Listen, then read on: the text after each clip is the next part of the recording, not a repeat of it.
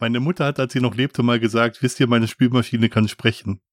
Wie viel deine Spülmaschine kann sprechen. Wir, meine Eltern hatten keine Spülmaschine. Äh, ja, meine Spülmaschine heißt Gerd.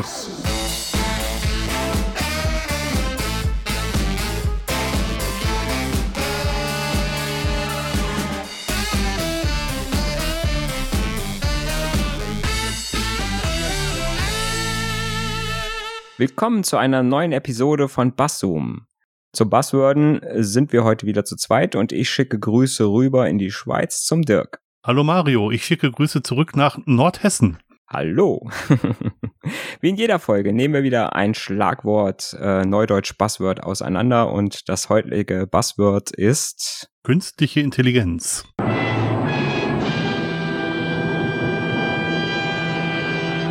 Ja, doch bevor wir in das Thema der heutigen Folge einsteigen, schauen wir äh, doch mal ein wenig auf das Feedback, das ihr uns auf die letzten Folgen schon gegeben habt. Ähm, so das Pflänzchen der Hörerkommentare beginnt langsam zu wachsen und deswegen haben wir gesagt, wir wollen jetzt in jeder Folge so dem Feedback auch ein bisschen Raum geben und mal so immer auf die letzten Folgen äh, quasi zurückblicken.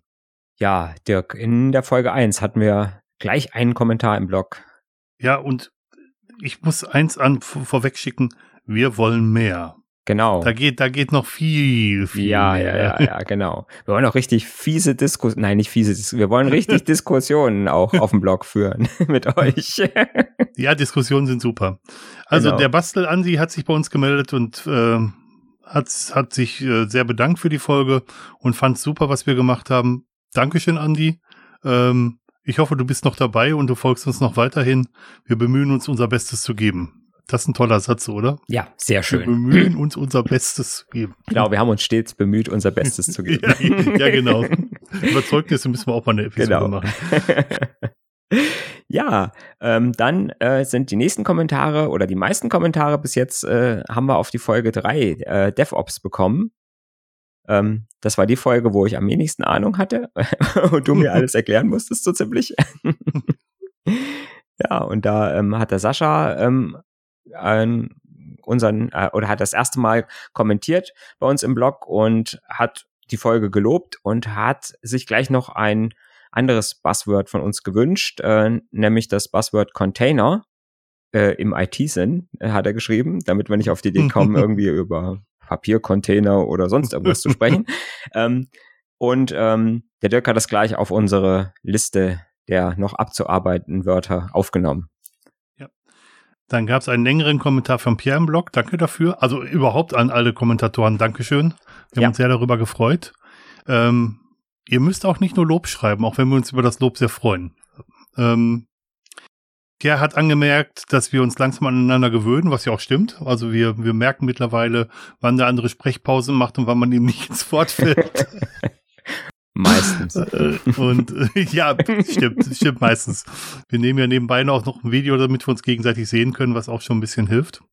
Ähm, Pierre merkte an, dass man das Thema DevOps nicht zu ernst nehmen sollte. Da muss ich ihm völlig recht geben. Man sollte es vor allem nicht als, ähm, als Gesetz stehen lassen, sondern wirklich als Kultur sehen. Und ähm, und auch da muss ich ihm recht geben, viele von uns haben DevOps schon gemacht, bevor es cool war, also bevor es ein Wort dafür gab. Und das haben wir, glaube ich, im Podcast, Podcast auch kurz gesagt.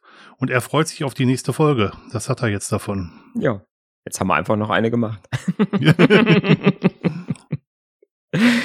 genau. Und äh, auch unser Producer, der Marius, der immer quasi die äh, Schneiderarbeit mit unseren Werken hat, äh, hat einen kurzen Kommentar geschrieben und äh, hat auch geschrieben, dass ihm die App DevOps Folge besonders gut gefallen hat. Und äh, wir hoffen, dass wir noch mehr Folgen machen, die dem Marius auch gefallen. ja, wäre ja schön, wenn er sich nicht langweilt, oder? Oder wenn das als lästige Pflicht passiert, genau. was er da für uns tut. Ja. Danke an dieser Stelle mal dafür, Marius. Genau. Vielen Dank. Und vielen Dank nochmal an alle Kommentatoren und kommentiert fleißig weiter. Ja, mehr davon. Genau. Jetzt aber zu unserem eigentlichen Thema heute. Künstliche Intelligenz. Ja, ein spannendes Thema, würde ich sagen. Ähm, und vor allen Dingen auch ein vielfältiges Thema und äh, ähm, glaube ich auch gar nicht so einfach zu definieren, weil ähm, künstliche Intelligenz für ganz viele verschiedene Sachen, habe ich so das Gefühl, äh, benutzt wird, ähm, äh, das Wort. Und ähm, vielfach auch, glaube ich, für Sachen benutzt wird, äh, die gar nichts mit künstlicher Intelligenz zu tun haben. Ne? Ja, genau. Also es reicht von, von Mustererkennung bis zur Entscheidungsfindung und ähm, wie fast immer bei den Buzzwords, die wir auch bis jetzt besprochen haben, liegt die Wahrheit wahrscheinlich irgendwo in der Mitte. Mhm. Wenn man, wenn man sich den Wikipedia-Artikel anguckt, dann äh, scheitert die, ja die, ähm, die korrekte Definition schon alleine daran, dass es gar keinen eindeutigen Begriff von Intelligenz gibt. Und ich sag mal, wenn ich schon die Intelligenz selber nicht klar definieren kann, dann kann ich natürlich auch die künstliche Intelligenz äh, nicht definieren. Ja, das ist natürlich richtig. Wenn man sich überlegt, dass auch Kleinkinder intelligent sind, ähm, dann sagt Intelligenz eigentlich nichts darüber aus, wie klug oder wie, wie schlau oder wie toll eine Intelligenz Entscheidungen treffen kann, sondern es sagt einfach mhm. nur aus, dass Entscheidungen getroffen werden können in irgendeiner Form. Mhm. Ja.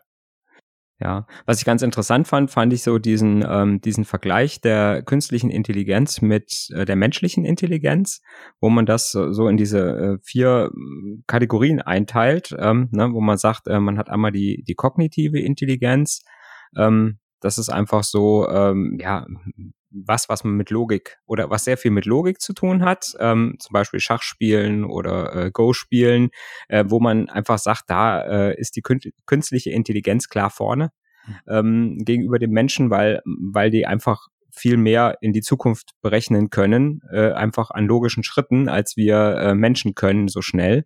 Ähm, da haben wir also einen klaren Vorteil für die künstliche Intelligenz. Ähm, dann gibt's die, äh, die sensomotorische Intelligenz, wo man ähm, einfach guckt, was hat, was hat der Mensch für Sensoren, was hat der Computer für Sensoren. Ähm, da ist es tatsächlich auch noch so, dass der Mensch, glaube ich, so knapp die Nase vorn hat, ähm, weil einfach so die, das, was so die Natur gemacht hat äh, an uns, wie äh, die Augen oder ähm, ja, Geruchssinn, ähm, Gehör, einfach, äh, sage ich mal, schon sensationell ist. Ähm, wobei na, bei manchen Sachen natürlich auch der, ähm, bei manchen Sachen auch äh, die Maschine schon äh, voraus ist, äh, weil sie einfach Sachen genauer bestimmen kann. Äh, ne, ich sag mal so ein Temperatursensor. Ich meine, wenn ich jetzt einen Finger irgendwo reinhalte, kann ich sagen, es ist heiß oder kalt, aber ich kann nicht sagen, es hat 57,3 Grad oder so. Ne? Ähm, das ist klar. Ne? Dann haben wir die, äh, die emotionale Intelligenz, ähm, wo man einfach, sage ich mal, wo wir als Menschen den Vorteil haben, dass wir Empathie haben. Mhm. Die meisten von uns jedenfalls, ähm, hoffe ich. Ähm, und ähm, einfach sagen können, wir können anhand von Gesichtsausdrücken, von, wir können Stimmungen aufnehmen und nicht nur von Einzelnen, sondern auch vielleicht von, von Gruppen äh, entsprechend ähm, ähm, das machen. Und da ähm, ist die KI noch nicht so weit, sondern äh, die, ich sag mal, die ersten Schritte sind so da, dass man sagt, okay, die können, man kann eine, oder die künstliche Intelligenz kann anhand eines Gesichtsausdrucks schon, sage ich mal, ungefähr erkennen, was für eine Stimmung der Mensch gerade hat, aber viel mehr auch noch nicht. Also da, äh, da fehlt es einfach noch an, äh, an manchen Sachen. Und die letzte äh, Intelligenzform oder äh, ja oder Art ist dann die soziale Intelligenz, ähm, wo man dann sagt, okay, das ist die Fähigkeit, äh, in einer menschlichen Gruppe auf irgendwas zu reagieren, zu agieren oder diese zu leiten, zu steuern irgendwie, ähm, wo man sagt, okay, da das kann die KI noch gar nicht. Ich finde das auch ganz spannend. Bei allen Beispielen, die du genannt hast, kann man natürlich auch Beispiele bei Menschen sehen, wo diese Fähigkeiten nicht so toll ausgeprägt sind. Ähm, und wo, wo die Menschen, ähm, kann man sagen, intelligenzgestört sind, zum Beispiel. ähm, was du gerade mit sensomotorischer Intelligenz beschrieben hast, ist natürlich, wir reden ja immer von unseren sieben Sinnen.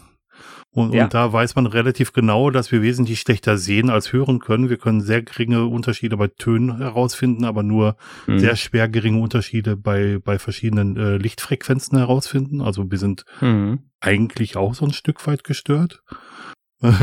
Bei der emotionalen Intelligenz hat man das Beispiel Autisten, die zum Beispiel nicht so toll mit, mit äh, emotionaler Intelligenz glänzen, aber dafür eine ganz tolle äh, kognitive Intelligenz haben und dort ganz, mhm. ganz weit vorne sind. Ähm, soziale Intelligenz, der klassische Einzelkämpfer hat halt relativ schlechte soziale Intelligenz, äh, braucht sie vielleicht auch nicht, weil er Einzelkämpfer ist. Dafür hat er vielleicht auf den anderen Intelligenzfeldern mehr, äh, mehr zu bieten. Also man sieht auch, dass, dass bei Menschen das nicht alles gleich gut ausgeprägt ist und genauso ist es halt bei Maschinen auch. Um es mal vorsichtig zu sagen. Hm. Ja, wobei, wobei im Prinzip, wenn man eine, wenn man eine Maschine, sage ich mal, nach dem gleichen Bauplan, mit den gleichen Bauteilen, mit dem gleichen Programm baut, sind die natürlich alle gleich, während jetzt, sage ich mal, verschiedene Menschen alle verschieden sind. Jein. ähm, also wenn ich, wenn ich, wenn ich eine Bau, wenn ich eine hardwaregleiche Maschine baue mit der gleichen Software, dann ist die erstmal gleich wie die andere. Mehr mit den gleichen Sensoren. Es sei denn, ich habe defekte Teile drin. Ja, haben wir bei Zwillingen auch. Okay. Aber trotz alledem äh, können sich Zwillinge zum Teil gleich und zum Teil sehr unterschiedlich entwickeln. Das hält, hängt halt mhm. halt alles und äh, ja. vom Input ab. Und da kommen wir genau zu einem der größten, mhm. größeren Felder bei der künstlichen Intelligenz. Das, das ist genau die Frage, ne? Inwieweit mhm. ist denn eine Lernfähigkeit Voraussetzung für so eine Intelligenz? Ne? Also es ist ja relativ einfach, ein, ein Programm mit zu schreiben mit unendlich vielen If-Then-Abfragen. Ne? Mhm. Also wenn, dann das, dann das. Ähm, aber macht es, äh, oder ich sag mal, ist das dann schon KI oder fängt die KI erst dann an, wo die KI sagt, aufgrund dieser äh, Grunddaten, die ich habe, äh, fange ich an, selber äh, mir Abhängigkeiten zu schreiben und sage, okay, ich äh, füge selber if-thens hinzu, mhm. aufgrund der schon bestehenden. Ja, Gute, gute Frage. Also es gibt ja Programmiersprachen, die das abbilden. Prolog zum Beispiel, das, äh, wo man Logik, logische Abhängigkeiten definieren kann, wo man halt ganz wenig if-sense machen muss. Das definiert man in der Sprache und dann kann halt die, mhm. aufgrund dieses Regelgerüsts kann Prolog dann halt Entscheidungen treffen, in Anführungsstrichen. Ähm, ja, sehr gute Frage. Ähm, wo, wo, wo das Ganze anfängt und wo das Ganze endet. Also ähm, es ist nicht so, das hast du ja auch schon gesagt, es ist nicht so, so einfach zu definieren letzten Endes. Ja.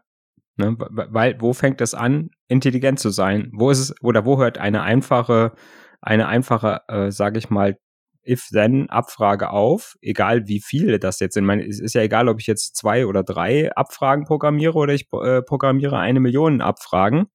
Ähm, wo ist es, ab, ab wo es, sagt man, es ist eine, äh, ist einfach nur eine Abfolge von Abfragen mhm. oder ein Algorithmus, der, der abläuft, der immer gleich abläuft? Äh, ist das dann schon KI oder äh, einfach nur auf der Menge, aufgrund der Menge, wo ich sagen kann, ich sag mal, so viele Abfragen kann ein Mensch so schnell einfach nicht verarbeiten. Eine Maschine kann das so schnell verarbeiten. Schach? Mhm. Ähm, ne? Mhm. Wie zum Beispiel bei einem Schachspiel. Mhm. Ne? Das Schachspiel ist ja oder auch ja, irgendwelche anderen äh, äh, äh, Strategiespiele sind ja eigentlich mit einer festen Regel verknüpft. Das heißt, ich habe eigentlich nicht viele Möglichkeiten, außer für jeden Zug alle möglichen zukünftigen Züge zu berechnen. Mhm. Kennzeichnet das Intelligenz, das berechnen zu können? Mhm. So als Frage. Der Mensch kann es, ja gut, der Mensch kann es auch. Äh, er braucht nur viel, viel länger dafür. Ja, aber wenn man sich die Schachgroßmeister anguckt, die glänzen ja dadurch, dass sie sehr viele Partien gesehen haben, dass sie mhm. ähm, intern im, im Kopf so eine Art Mustervergleich machen und sagen, ah, das erkenne ich aus der Partie XYZ und da hat folgende mhm. Strategie zum Gewinn geführt. Die fangen ja gar nicht an, alles durchzurechnen, letzten Endes. Mhm. Aber machen das die, machen das die richtig guten äh, Schachprogramme nicht auch? Gute Frage weil die, die berechnen ja auch nicht mehr vor, sondern die haben ja genau dasselbe Prinzip. Das heißt, die kriegen ja auch alle möglichen Schachpartien der Welt, die jemals gespielt wurden, äh, äh, einge, einprogrammiert mhm. und äh, vergleichen die dann auch und können es halt einfach viel besser, weil die sich viel mehr vergleichen können. Also da begebe ich mich jetzt auf dünnes Eis. Das, was ich so an mhm. Schachprogrammen mhm. kenne, da ist es so, dass die Figuren Werte bekommen, dass die Werte sich verändern, je nachdem, wo die Figuren auf dem Brett stehen und in, welchem Be in welcher mhm. Beziehung sie zu anderen Figuren stehen. Und ähm, das wäre die reine Rechenvorschrift, wie man, wie man sowas ausrechnet. Ob die das mit Mustervergleichen machen, weiß ich tatsächlich gar nicht, ob es solche Schachprogramme mhm. gibt. Wäre wär mal spannend ja. zu, in, in Erfahrung zu bringen. Das können unsere Hörer bestimmt in die Kommentare schreiben. Genau, wenn das jemand weiß, wäre sehr interessant. Auf jeden Fall, ja.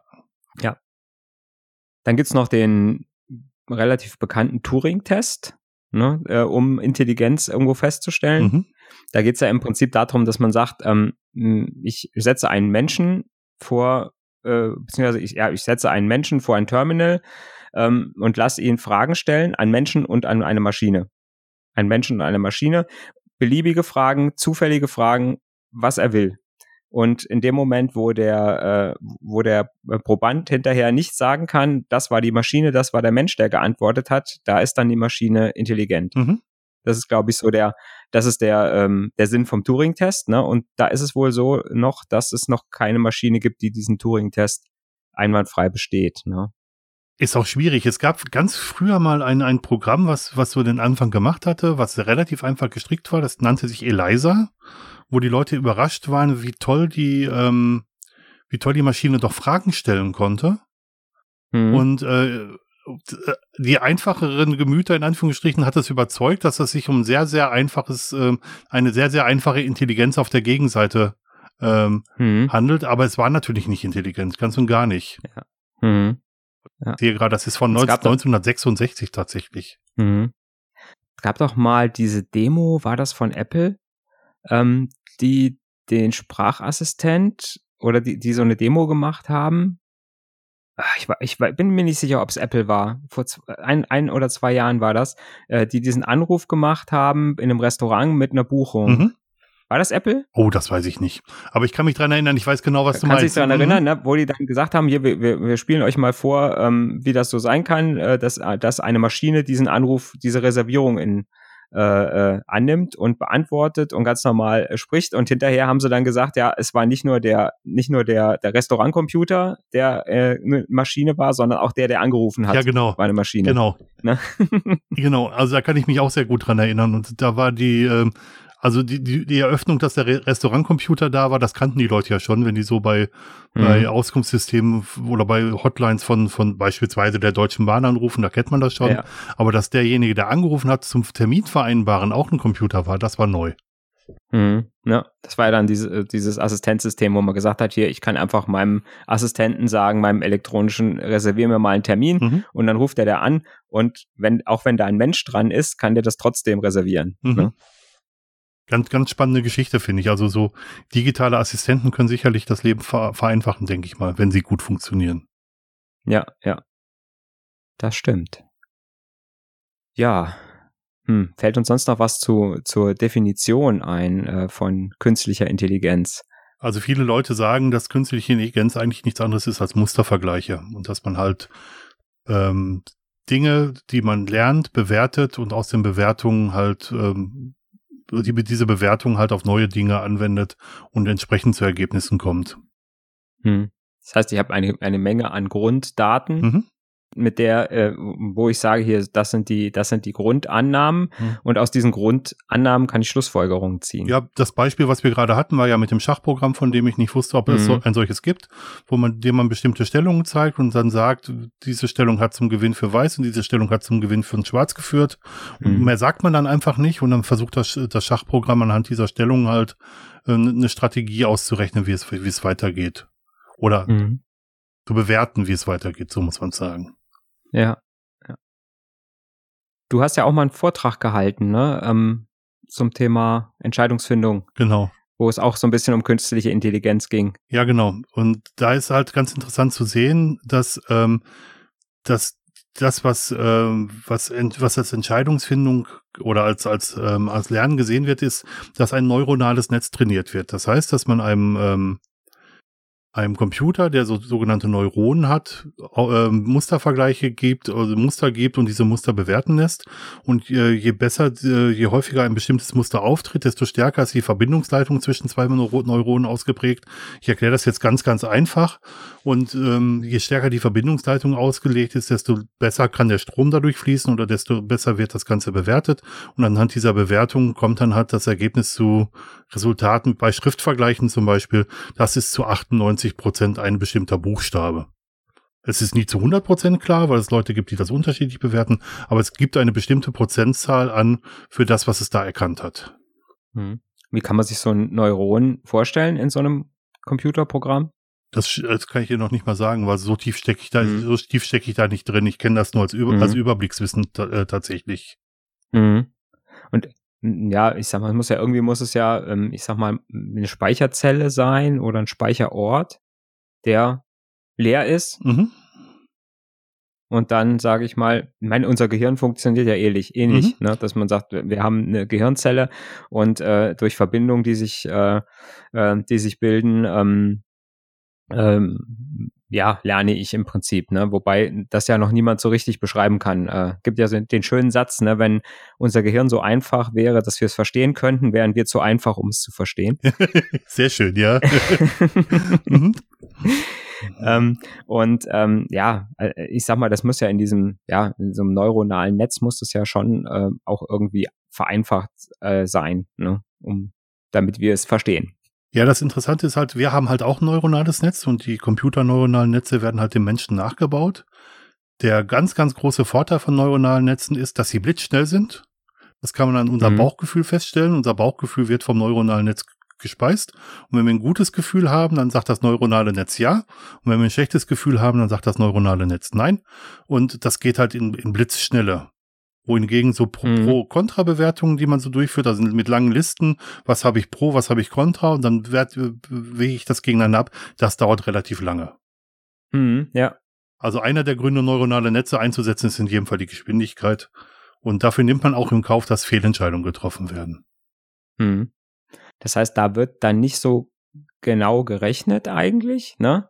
Sondern, ähm, ich sag mal, es wird relativ schnell anhand dieser Verbindungen äh, wird, wird die Entscheidung getroffen, ja, so ein bisschen aus dem Bauch raus. Mhm. Das ist schon, das ist schon dann so ein bisschen, ähm, ne, das ist so wie äh, unser Instinkt.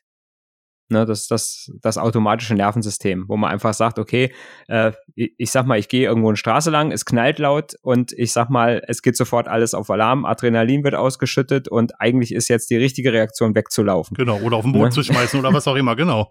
Ja, genau, ne? Ja, ohne dass ich groß drüber nachdenken muss. Ja, ja so Fluchtreflexe zählen auch oder Instinkthandlungen ja. zählen genau mhm. auch dazu. Mhm. Und so würde so ein neuronales Netz im Prinzip auch funktionieren äh, und würde dadurch natürlich einfach viel schneller äh, auch auf Sachen reagieren können. Der Knall ist ein sehr gutes Beispiel. Wenn ich zum Beispiel diesen Knall erwarte, wenn ich ein Spiel spiele, ein, ein, ein Ballerspiel, um es mal blöd zu sagen, dann erwarte ich ja den Knall. Da sollte das neuronale Netz eben nicht auswerfen, dass ich mich auf den Boden lege, sondern dass ich bestimmte Aktionen in dem Spiel ausführe. Das heißt, mhm. so eine Entscheidung, die ein neu neuronales Netz fällen kann, hängt auch immer von der Situation ab und von der Zeit, in, in, in der eine solche Entscheidung getroffen wird. Also es ist nicht immer richtig. Mhm.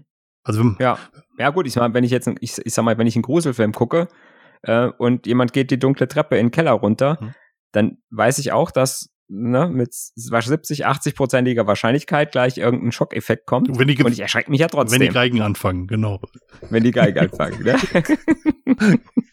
genau. Ja, ja, ist ja so, ne? Obwohl ich es erwarte.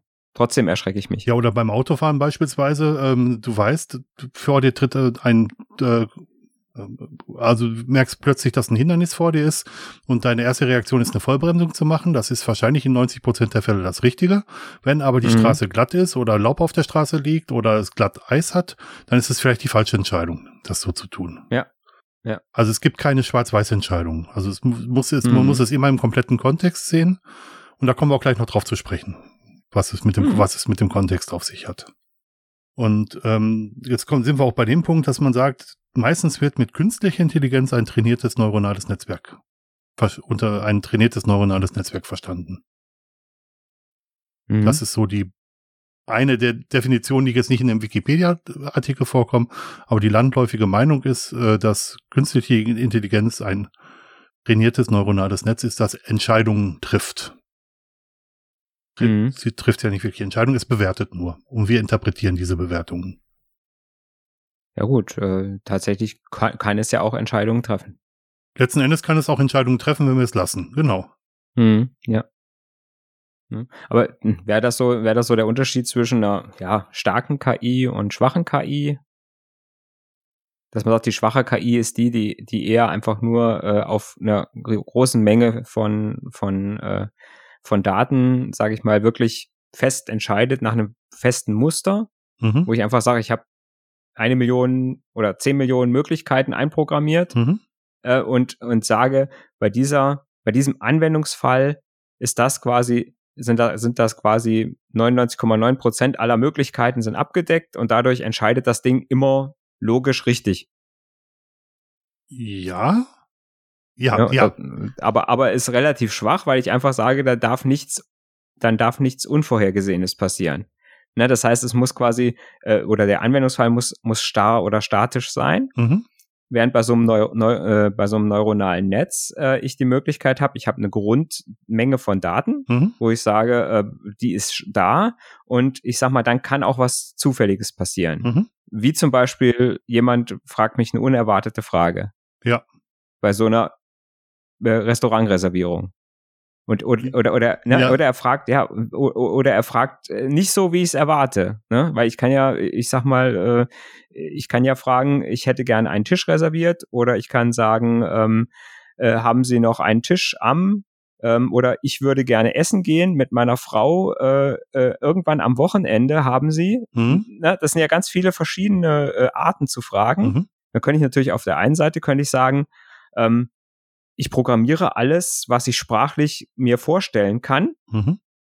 Ähm, und habe dann eine und habe dann quasi auch eine hohe Trefferquote. Aber wenn dann der eine kommt, der vielleicht äh, bayerisch spricht und vielleicht ein bisschen andere, äh, ja, oder äh, ich sag mal einfach eine andere Art hat, irgendwas auszudrücken, die ich jetzt nicht berücksichtigt habe.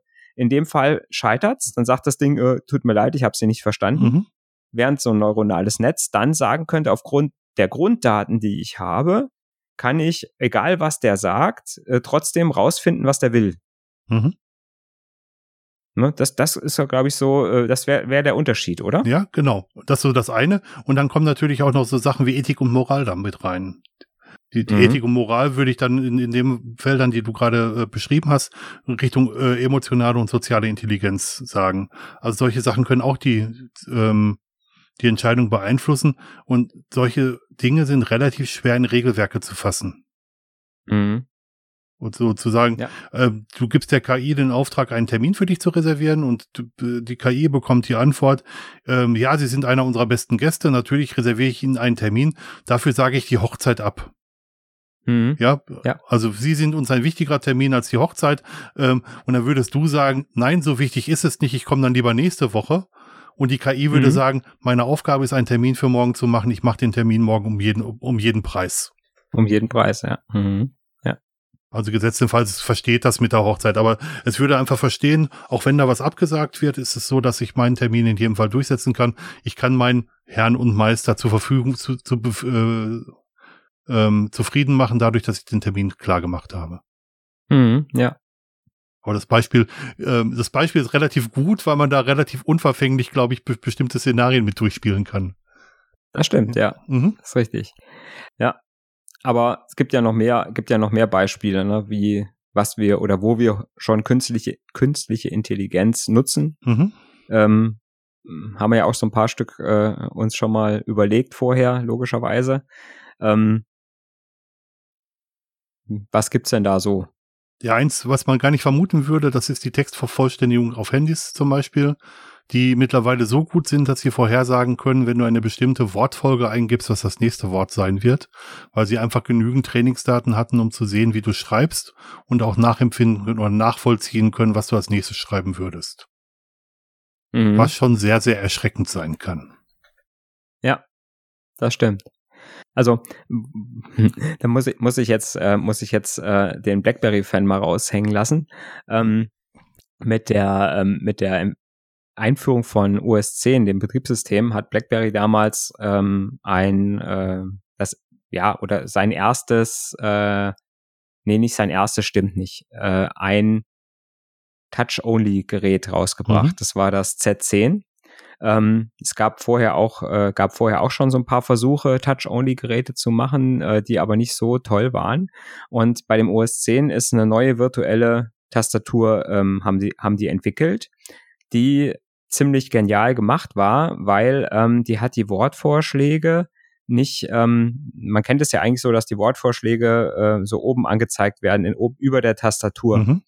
Und ähm, die Tastatur hat die Wortvorschläge angezeigt über den nächsten Buchstaben jeweils. Also ah. ich sag mal, wenn ich jetzt ich ähm, getippt habe, dann ist über dem H habe erschienen. Ne? Das heißt, wenn ich dann mhm. äh, ich getippt habe, dann konnte ich, wenn ich auf H ginge, das H nach oben wischen und hatte habe oben stehen. Ah, okay. Äh, und, und so hat das quasi, je nachdem, über verschiedenen Buchstaben verschiedene Worte ähm, eingeblendet und hat das dann auch und hat das dann auch äh, so gemacht, dass es das auch lernfähig war. Das heißt, äh, nach einer Weile, was relativ schnell ging, nach meinem Gefühl, hat das Ding wirklich so die Wörter über den Buchstaben gehabt, dass ich also eigentlich nichts mehr tippen musste. Also ich habe nur noch hochgewischt.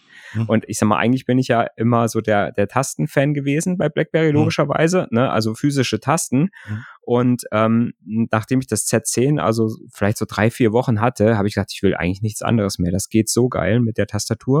Und das haben sie dann auch tatsächlich, haben sie die Tastatur auch auf die, auf die Android-Handys übernommen. Das heißt, die, äh, die, virtuelle Tastat äh, ähm, die virtuelle Tastatur ist die gleiche wie auf OS 10 und hat die gleichen äh, coolen Funktionen. Und ähm, ja, leider kann man sie nur auf, äh, auf BlackBerry-Handys offiziell äh, aus dem Play Store installieren. Da haben sie also so eine Sperre drin, mhm. dass die, dass die App nur da funktioniert. Gibt natürlich auch Möglichkeiten, es äh, hintenrum zu installieren, klar. Ja, aber das, das fand ich schon ziemlich genial. Die Geschichte von BlackBerry ist ja schon fast tragisch, muss man sagen. Ah. da könnten wir auch noch lange drüber sprechen. Black, ist BlackBerry eigentlich ein Buzzword? Gute Frage, gute Frage. Aber, ja. wir können vielleicht mal eine Folge losgelöst von den Buzzwords machen und uns über mal mhm. über, ja. über gute Technologieunternehmen unterhalten, mhm. die kaputt gegangen sind, weil sie schlechtes Marketing ja. hatten oder Entscheidungen genau. verpasst haben. Das ja. Ja, und wer, wer die Geschichte von BlackBerry mal, äh, mal so ein bisschen im Überblick hören will, äh, ich habe in der hundertsten Folge von Nerdzoom, äh, vom Nerdzoom Podcast, äh, habe ich einen Part gehabt, äh, wo ich die Geschichte mal kurz äh, Revue passieren lassen habe von BlackBerry. Den Link packen wir euch natürlich in die Sendungsnotizen. Neudeutsch Show Notes. Show Notes. Show Notes. Genau. genau. Also, Textvervollständigung auf Handys, ähm, darüber sind wir gerade, äh, haben wir diesen kurzen Schlenker gerade gemacht, ähm, ist natürlich eine, eine künstliche Intelligenz, die, ja, ich sag mal, zum Teil, glaube ich, im, äh, im Smartphone schick, äh, steckt und zum Teil natürlich in der Cloud.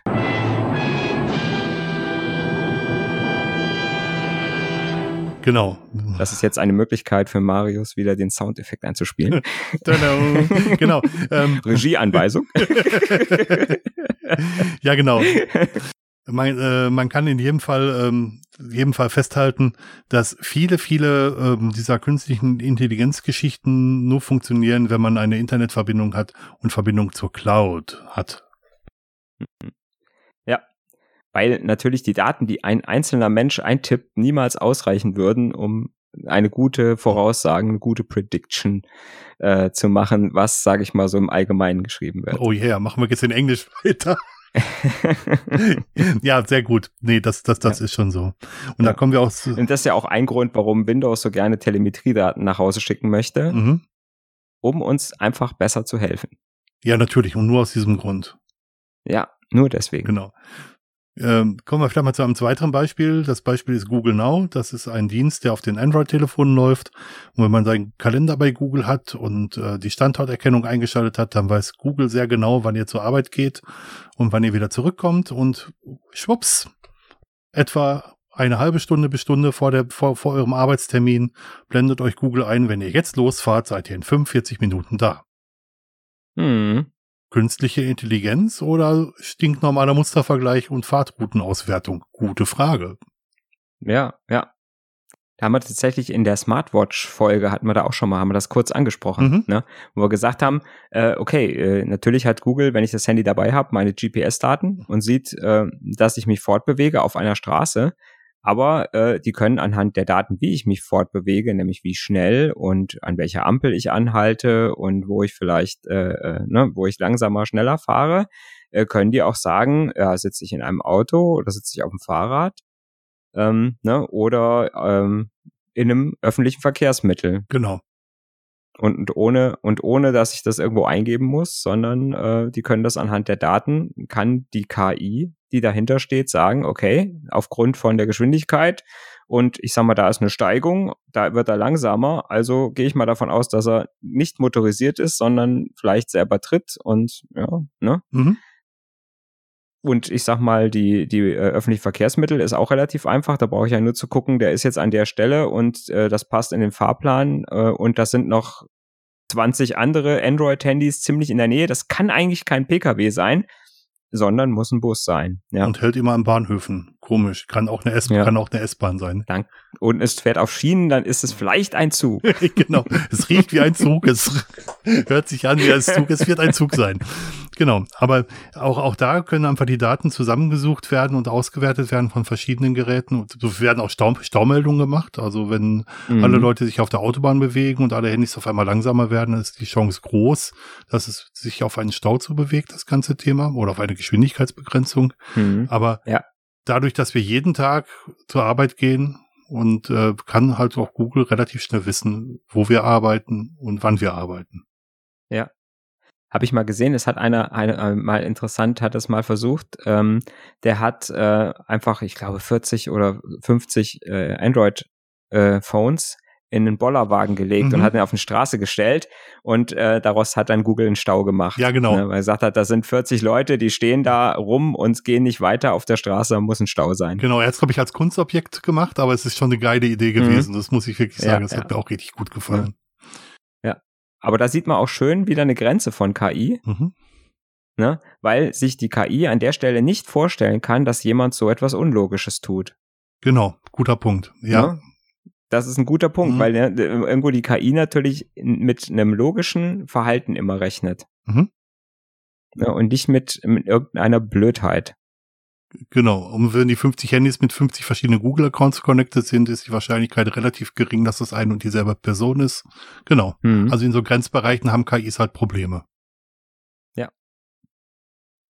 Ja, eine weitere KI, die wir so haben, sind die- diese Spracherkennungs- und Assistenzsysteme, die wir haben. Okay, Google, Siri, Alexa oder wie sie alle heißen mögen. Und die Verknüpfungen, die dahinter stecken, was sie, äh, was sie daraus machen. Also die Texterkennung selber ist schon relativ gut mittlerweile und auch äh, KI-würdig. Und das, was die, was die Dienste dahinter äh, tatsächlich ausspucken, das ist auch schon sehr, sehr nah an einer Intelligenz. Mhm. Wobei ich, ja, wobei ich manchmal immer das Gefühl habe, also auch die Spracherkennung würde ich jetzt auch sagen, äh, ja, die funktioniert sehr gut. Also wenn ich einfach was diktiere, ein Text, der wird gut erkannt, Hm. ähm, sage ich mal, wenn ich einigermaßen deutlich spreche und nicht viele Nebengeräusche sind. Ähm, gut, äh, nun sp- sprechen sprechen wir jetzt, sage ich mal, einigermaßen Hochdeutsch. Ich weiß nicht, wie wie das bei Dialekten äh, so ist mit der ähm, Erkennung.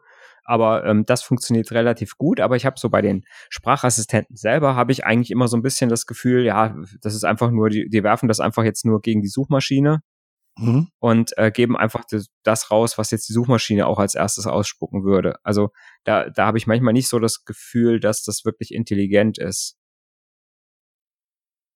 Kommt drauf an, welche Fragen du stellst. Äh, wenn du Google jetzt um- in Verbindung mit diesem, mit diesem Google Now Dienst die Frage stellt, ich muss jetzt zur Arbeit und die, die Suchmaschine dann aufgrund der, der Daten, die sie gelernt hat, rausfindet, wie lange du fährst, welches Verkehrsmittel du nehmen musst und dann halt nicht die Suchmaschine Google befragt, sondern einfach den Datenstand befragt, befragt mit in Mhm. Anführungsstrichen, ähm, äh, was man da machen kann, was die besten Bewertungen hat, dann ist das, ist das eher KI-würdig, als wenn man sagt, wie wird denn das Wetter heute?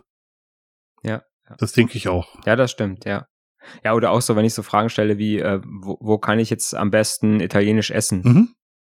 Oder wo kann ich eine Pizza essen? Ja, Jetzt, äh, ne? Oder äh, wo, äh, wo kann ich äh, XYZ kaufen? ja. Ähm, da, sage ich mal, wenn ich da eine vernünftige Antwort bekomme, ist es in Ordnung, aber da kriege ich halt auch manchmal nur so, ja, ähm, hier ist, was ich gefunden habe für dich und dann kriege ich einfach nur eine Liste aus der Google-Suche. Ja, also ich habe das tatsächlich noch gar nicht so ausführlich äh, benutzt, weil ich, weil ich mir ziemlich blöd vorkomme, wenn ich mit dem Computer und mit dem Handy spreche. Aber das ist, das ist mein privates Problem. Da bin ich vielleicht Ja. ein zu alter Sack für. Das kann sehr gut sein. Hm. Ja, ne, haben, auch das haben wir ja in der Smartphone-Folge, glaube ich, schon thematisiert, Ja, ne? dass die, dass die Kinder, äh, sag ich mal, der, da sehr viel offener äh, mit umgehen. Und ähm, da habe ich auch mal, das ist aber schon ein bisschen länger her, dass ich das gelesen habe, dass man, ähm, äh, dass, dass man da auch festgestellt hat, dass die Google-Suchen, die wir eingeben, meistens viel schlechtere Ergebnisse ausgeben als die von den Jüngeren, weil die Jüngeren einfach nur ganz normal die Frage stellen Mhm. die sie wissen, oder das einfach eingeben, was sie wissen wollen. Und wir versuchen immer sowas so zu ver, verklausulieren, Mhm. ne? Wir versuchen immer, ah, welche Schlagwörter gibst du jetzt ein, Mhm. um die beste Kombination zu haben? Ähm, und dann kommt nur Mist raus, ne? Und äh, das, das Kind kommt um die Ecke und äh, sagt einfach ins Mikrofon, ja, was ist denn das und das? Und dann kommt das richtige Ergebnis an der ersten Stelle raus.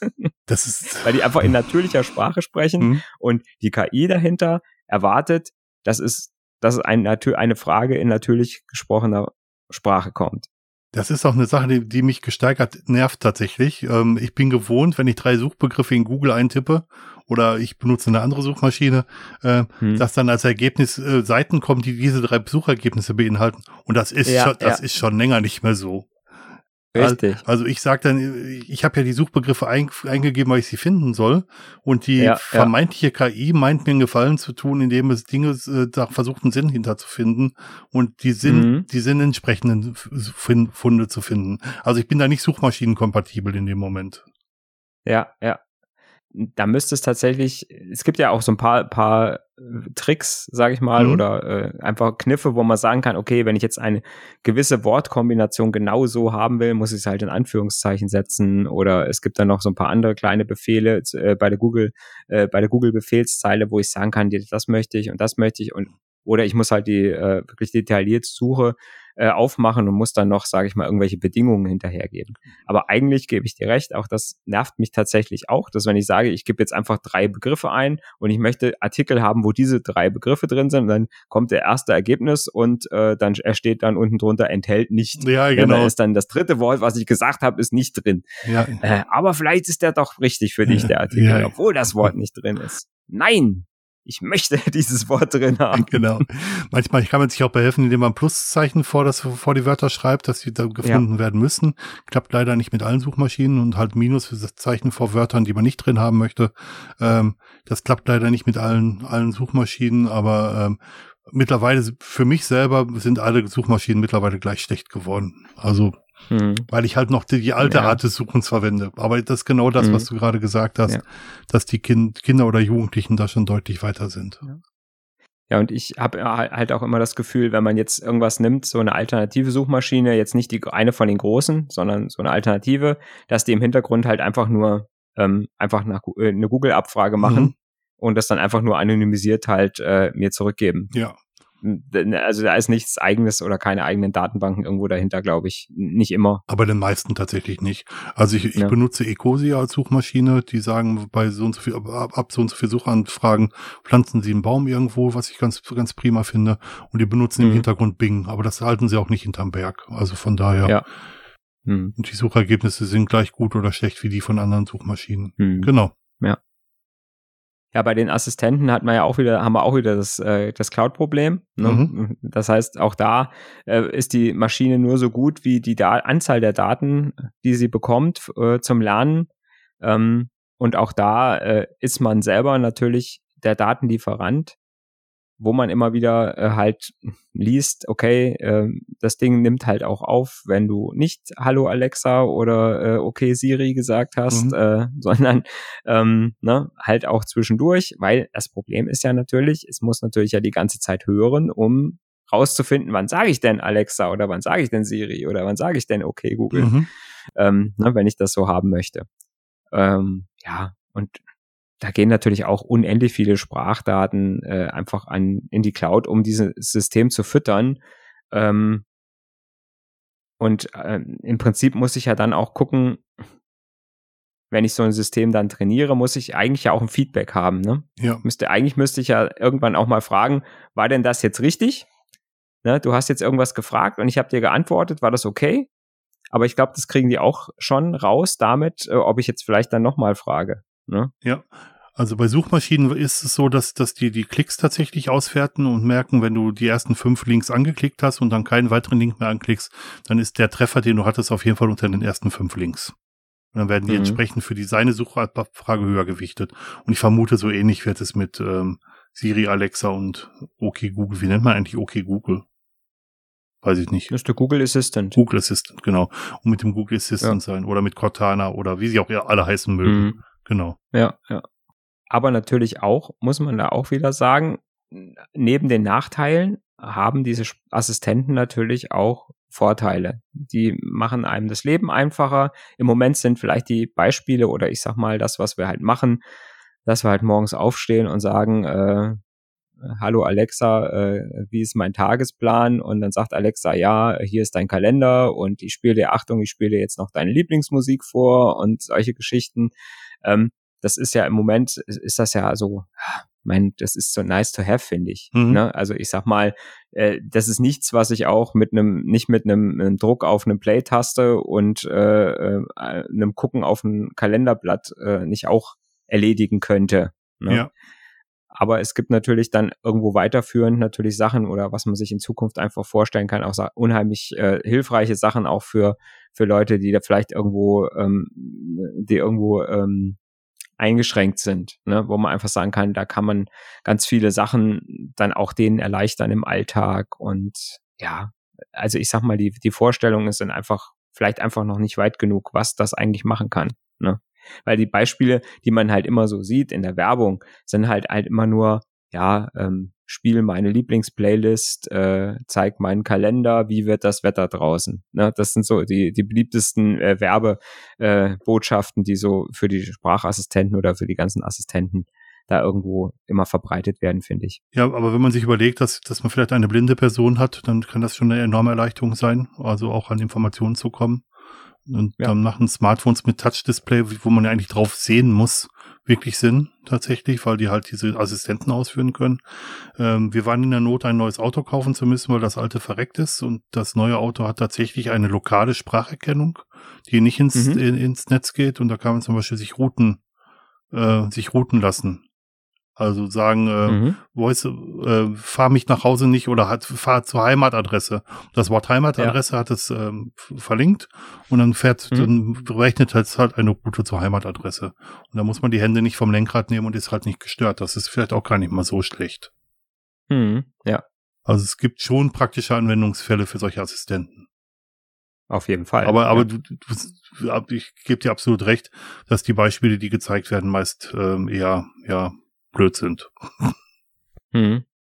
Ja, gut, wie gesagt, das ist natürlich immer, Werbung ist ja immer hm. sehr, sehr stark mit Emotionen verknüpft mhm. und ich sag mal, wenn ich so morgens aufstehe und äh, ne, das, der Assistent kocht mir meinen Kaffee und spielt mir meine Lieblingsmusik vor, das ist dann schon nice.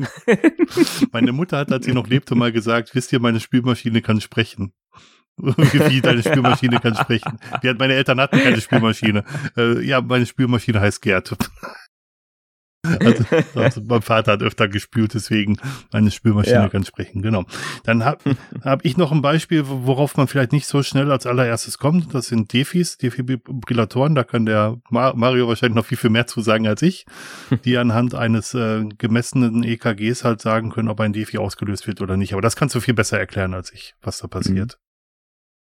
Ja, im, im Prinzip muss ja der, der Defibrillator, egal ob ich jetzt einen internen habe, also ich sag mal, es gibt ja Menschen, die ein, mhm. äh, ein Implantat haben, ähm, weil sie halt dazu neigen, äh, Herzrhythmusstörungen zu haben oder ich sage es mal so der klassische, ne, den man so von Emergency Room kennt, äh, von den Arztserien, ne, die so, ne, so ne, äh, bei, bei den ähm, bei den Personen angesetzt werden, der muss ja im Prinzip sch äh, schauen und muss, äh, muss diese, muss die Herzfrequenz oder das Herzmuster ähm, bestimmen. Mhm. Und dabei ist es entscheidend, dass so ein Defibrillator wird ja, ähm, ja, wird nicht eingesetzt, um das Herz zum Schlagen zu bringen, sondern wird eigentlich dafür eingesetzt, ein Herzkammerflimmern ähm, zu beenden. Das heißt, erstmal das Herz äh, auszuschalten, auf Nulllinie zu bringen.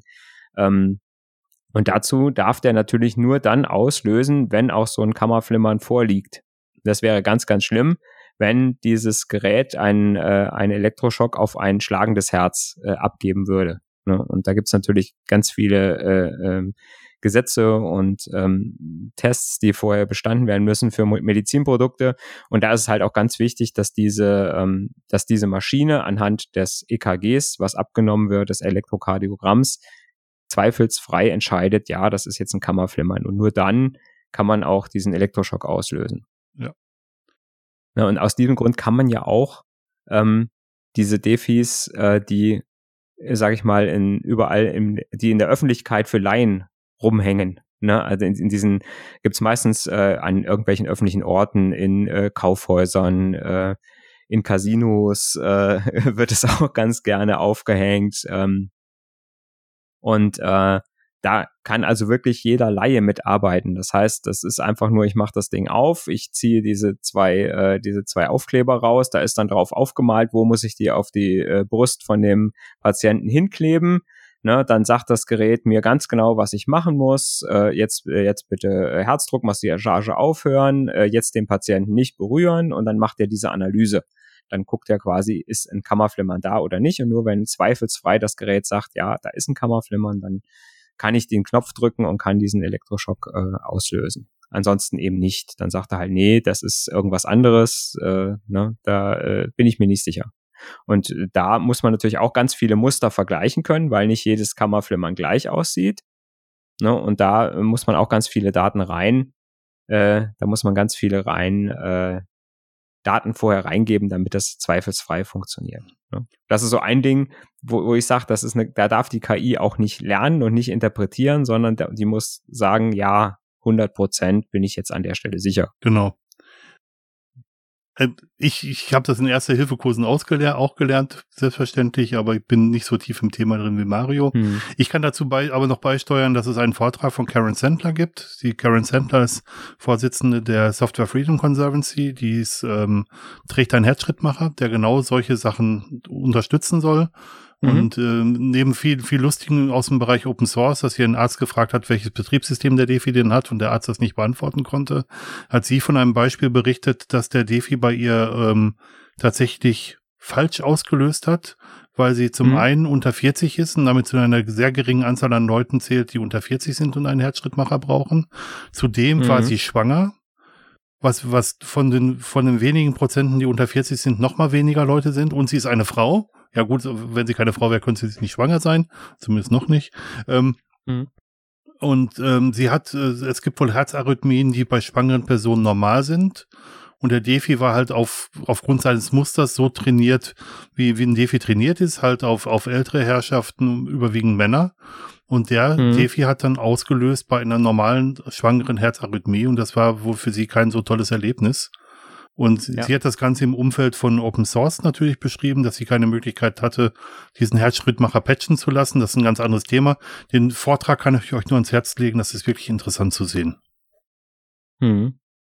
Also auch da, die KI trifft Fehlentscheidungen. Ja.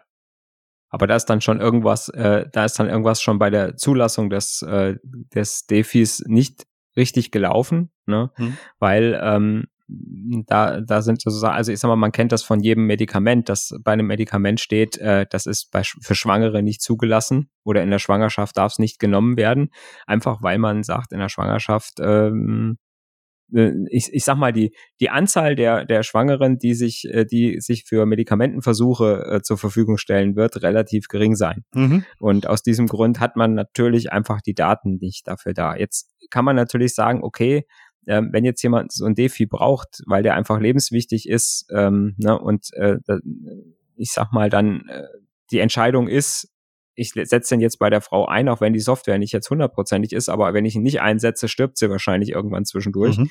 Ähm, dann gehe ich vielleicht einfach das Risiko ein ne, und sage, äh, okay, an der Stelle ist das halt so. Aber ähm, ich sag mal, da sind, wenn du jetzt sagst, es ist bekannt, dass solche Arrhythmien bei Schwangeren auftreten, muss es natürlich die Software berücksichtigen, wenn ich sowas einsetze. Oder mhm. sie müsste einen Defi bekommen, der solche Trainingsdaten hat, der, der solche Arrhythmien berücksichtigt, genau. Ja, genau, ja. Ja, und dann kommen wir zu, zu einem letzten Beispiel aus, aus der Reihe der praktischen Beispiele, und das ist das Beispiel autonomes Fahren. Beim autonomen Fahren fallen unfassbare Mengen an Daten an, tatsächlich. Mhm. Sehr viele Sensoren, mehr als die sieben Sinne, die wir haben, über die wir äh, zu Beginn gesprochen haben. Und diese Daten ja. wollen schnell verarbeitet werden.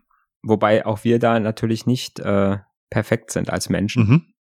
Ähm, ich weiß es nicht, ob ich es jetzt korrekt wiedergebe, aber ähm, unser Gehirn kann pro Sekunde, ich glaube, drei Eindrücke oder waren es fünf? irgendwas zwischen drei und fünf Eindrücke verarbeiten, mhm.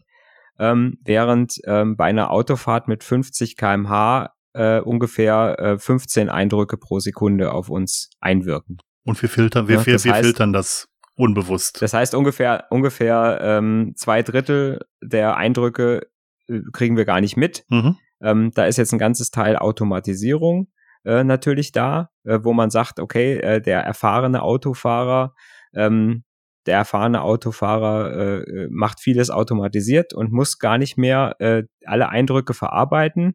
Ähm, und den Rest machen die Verkehrsregeln äh, plus äh, das äh, gemeinschaftlich ähm, das gemeinschaftliche äh, aufeinander aufpassen. Ne, wo man einfach sagt, okay, äh, das hat jeder Autofahrer, ich sag das immer, äh, sag das immer, ähm, ich sag mal, wenn jemand sagt, ich äh, fahre seit 30 Jahren äh, ähm, unfallfrei, dann ist mindestens 50 Prozent, wenn nicht mehr, ähm, dem geschuldet, dass andere äh, besser aufgepasst haben äh, als ich selber. Das stimmt, das ist ein, immer, ein, ne? ein, ein, guter, ein, ein, ein guter Hinweis, ja. Oder dass man nicht in die Situation ja. gekommen ist, die, die halt einen Unfall provoziert hätten, genau. Ja. Ja. Ja, und bei dem autonomen, bei dem autonomen Fahren, ähm, da haben wir einfach den Vorteil, dass tatsächlich so eine KI wesentlich schneller sensorische Daten aufnehmen kann und mehr verarbeiten kann. Ne? Und aus diesem Grund natürlich auch wesentlich besser reagiert und schneller reagiert ähm, und auch im Voraus natürlich äh, ganz viele Sachen, äh, ganz viele Sachen berechnen kann und schon im Voraus verhindern kann. Ne? Also im Prinzip äh, eine KI wird nicht zu dicht auffahren auf ein vorausfahrendes Fahrzeug. Ne? Wenn dem gesagt wird, hier, du musst einen Sicherheitsabstand von halben Tacho immer haben, mhm. oder berechnet, ich fahre jetzt, berechne jetzt meine Geschwindigkeit, das Auto weiß genau seinen Brems- und äh, äh, Brems- und Anhalteweg. Natürlich berechnet auch aus dem Zustand der Straße. Mhm. Ne? Das heißt, es muss wieder einen Sensor geben, der den Zustand des Straßenbelags und des Wetters und so weiter mit berücksichtigt mhm. und dann weiß, okay, das ist mein Bremsweg und der wird dann automatisch genau diesen Abstand einhalten, dass im Falle eines Notfalls er noch anhalten kann. Mhm. Ne? Und das wird ein Mensch halt einfach nicht immer genau können, einfach weil wir den, die Entfernung nicht immer genau abschätzen können und natürlich auch nicht äh, alle Daten, äh, sage ich mal, verarbeiten können. Natürlich kriegen wir angezeigt in unserem Display vorne, es ist minus drei Grad. Ich sehe auch, äh, die Straße ist vielleicht nass, es glitzert ein mhm. bisschen. Ähm, mhm. ne, aber daraus kann ich jetzt nicht ausrechnen, wie verlängert sich jetzt mein Bremsweg äh, in diesem Fall. Ne? Dazu kommt natürlich auch, dass wir uns auch unvernünftig verhalten, dass wir vielleicht zu schnell fahren, weil wir gerne zu schnell fahren oder dass wir uns halt nicht an die Regeln halten und ähm, das unterscheidet uns von der KI. Und tatsächlich sagen viele Leute, dass eine KI sicherer fahren würde als ein Mensch heutzutage. Also ich denke auch, dass ein, dass, dass eine, äh, dass, dass äh, eine KI, die vernetzt ist, wo alle Fahrzeuge miteinander vernetzt sind. Mhm. Das heißt, jede, jedes Fahrzeug ist mit jedem im Kontakt, zumindest in der Nähe, mhm. ne, oder was, sage ich mal, um einen rum fährt, äh, sollte eigentlich die äh, äh die Unfallwahrscheinlichkeit fast auf null senken. Mhm. Ne, also Bis auf un man sagt, man sagt im Prinzip, unvorhergesehene Sachen, ne? Wenn, wenn die passieren, richtig, dann natürlich. Ja. ja. Ja. Der Professor Dück hat mal gesagt, ja, durch dieses autonome Fahren brauche ich im Prinzip keine sicheren Fahrzeuge mehr zu bauen. Also mhm. ich kann im Prinzip die Dinger aus, aus Plastik bauen, aus, in leichtester Bauweise, mhm. weil ich einfach diesen Schutz der Knautschzone und so weiter gar nicht mehr brauche, ähm, weil ja sowieso keine Unfälle mehr passieren. Ja. Wenn alles gut läuft. Wenn alles gut läuft. Wenn, wie du es eben schon gesagt hast, nichts Unvorhergesehenes passiert. Ne? Ich meine, da ist natürlich Jetzt die Frage, was ist unvorhergesehen? Die KI sollte eigentlich auch unvorhergesehene Dinge verarbeiten können. Ja, nehmen wir mal an, es rollt ein Ball über die Straße, was, was passieren kann. Dann kann der Bremsweg und der Anhalteweg nicht eingehalten werden. Und Skept viele ja. Skeptiker des autonomen Fahrens sagen, was macht die KI dann? Sie weicht aus. Und auf der anderen Seite läuft eine ältere Dame über die Straße mit einem Krückstock und sie muss sich entscheiden, ob sie das Kind überfährt oder die ältere Dame. Und das ganz Spannende Ja, das ist ja der, Klass ist der Klassiker, ja. ne? Oder, oder auch die Frage ist, fahre ich vor die Wand und äh, äh, mein Fahrer wird getötet oder fahre ich jetzt den Fußgänger um? Ne? Das ganz Spannende an der Geschichte ist, auch ein Mensch könnte sich nicht richtig verhalten. Egal welches, welches Szenario man sich da ausmalt, welche der drei Möglichkeiten man nimmt, man fährt selber vor die Wand, man fährt vor die, vor die Großmutter in Anführungsstrichen oder man fährt vor das Kind. Jede der Entscheidungen ist richtig oder falsch. Es gibt keine richtige Entscheidung. Ja, vor allen Dingen, wir könnten es gar nicht so schnell entscheiden. Mhm. Ne, also wir könnten die Situation wahrscheinlich, in einem Notfall kann man die Situation gar nicht, äh, äh gar nicht so schnell erfassen. Mhm. Ne? Ich sage immer, wer hupt, hatte noch genug Zeit zum Bremsen Sehe ich ganz vorher. genauso. Ganz, sage ich, sag ich sehr, sehr häufig tatsächlich. Richtig, ja. Ne? Mhm. Äh, äh, wenn ich, genau, in dem Moment, wo ich wirklich in Not bin und sage, ich muss jetzt Not, notfallmäßig eine Vollbremsung hinlegen, dann kann ich nicht mehr hupen. Das geht nicht. Nee. Ne? Äh, ne? Und genauso kann ich natürlich auch nicht eine Situation erfassen, wie da beschrieben wird. Also da geht die alte Oma, Mhm. äh, da geht das Kind äh, über die Straße und daneben ist die Hauswand, vor die ich knallen kann. Das ist eine, das ist eine völlig, also ne, ich habe im Prinzip, ich, ich mache die Vollbremsung, vielleicht habe ich noch die Chance zu sagen, ich sehe, ich kann nicht rechtzeitig einhalten, dann mache ich vielleicht noch eine Schlenkerbewegung. Das ist mehr oder weniger Zufall. Ja. Ne? Und das ist, glaube ich, auch so, äh, das ist auch, glaube ich, so die, die Maßgabe für so, so eine Programmierung von so einer KI ist momentan, dass man sagt, äh, so eine Entscheidung darf nicht getroffen werden. Aber das Problem ist ja, welche Entscheidung trifft dann die KI? Genau. Würfelt die dann? Randomized die? Ja, man kann solche Beispiele ja bis ins Unmögliche noch weiterspinnen. Was wäre, wenn das Kind Krebs hätte und am nächsten Tag eh gestorben wäre? Wäre es dann besser gewesen, das Kind zu überfahren? Also äh, es ist äh, zum Teil lächerlich, was da als als Mhm. als Ja. als, als Beispiele Mhm. genommen wird. Ähm, es ist ein Paradoxon. Das Problem ist, dass wir Menschen immer jemanden haben wollen, der schuldig ist.